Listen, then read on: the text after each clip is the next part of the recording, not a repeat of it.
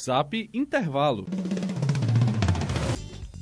Você já deve ter reparado que a nossa cidade está mais colorida, está mais rosa, porque vários prédios, inclusive públicos, além dos shoppings, receberam iluminação especial? Mulher, mulher, do barro de que você foi gerada, me veio inspiração para decantar você nessa canção. Pois é, o mês de outubro está mais rosa porque é um mês dedicado às mulheres.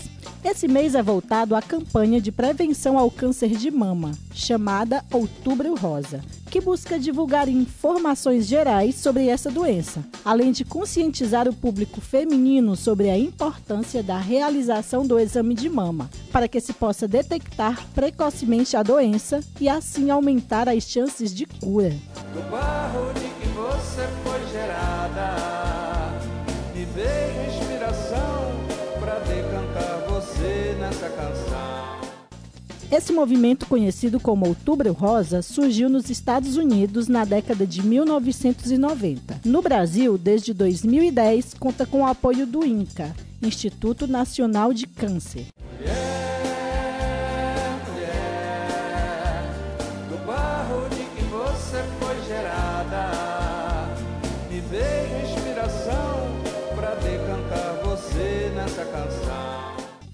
É importante que aos primeiros sintomas a mulher procure orientação médica.